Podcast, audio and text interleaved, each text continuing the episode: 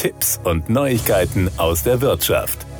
Mobile Klimageräte sind eine schnelle Lösung bei Sommerhitze. Gerade in der jetzigen Hitzeperiode denken viele über den Kauf eines solchen Gerätes nach. Günstige Geräte gibt es bereits für rund 200 Euro. Genauso wichtig wie der Anschaffungspreis sind allerdings die Stromkosten. Kunden sollten dabei weniger auf das Energielabel als auf die Raumgröße und das dazu passende Gerät achten. Je kleiner der Raum, desto mehr kann nicht nur bei der Anschaffung, sondern auch bei den Stromkosten gespart werden. Dabei können über 800 Euro zusammenkommen. Das zeigt eine Auswertung des Verbraucherportals testberichte.de in Zusammenarbeit mit. Verivox. Mobile Klimageräte, die für Raumgrößen zwischen 15 und 30 Quadratmetern ausgelegt sind, kosten durchschnittlich 332 Euro und verursachen 90 Euro Stromkosten pro Jahr. Zur Berechnung der jährlichen Stromkosten wurden jährlich 350 Betriebsstunden im Kühlbetrieb veranschlagt. Das entspricht den Angaben auf dem Energielabel für Splitgeräte. Falls Umrechnungen von Kubikmeter in Quadratmeter erforderlich waren, wurden als Raumhöhe 2,50 Meter angenommen.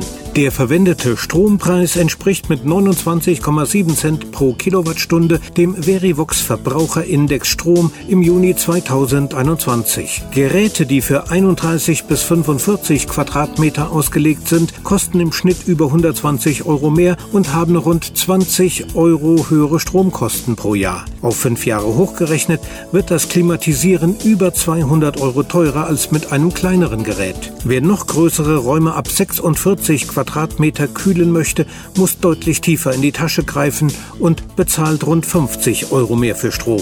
Nach fünf Jahren sind die Gesamtkosten bereits rund 450 Euro höher. Ab 61 Quadratmeter sind es pro Jahr 80 Euro mehr für Strom. Die Gesamtkosten sind nach fünf Jahren sogar fast 850 Euro höher, als wenn nur ein kleinerer Raum gekühlt würde. Für mobile Klimageräte gelten noch nicht die neuen Energielabel, die ab März 2021 für viele Elektrogeräte eingeführt wurden.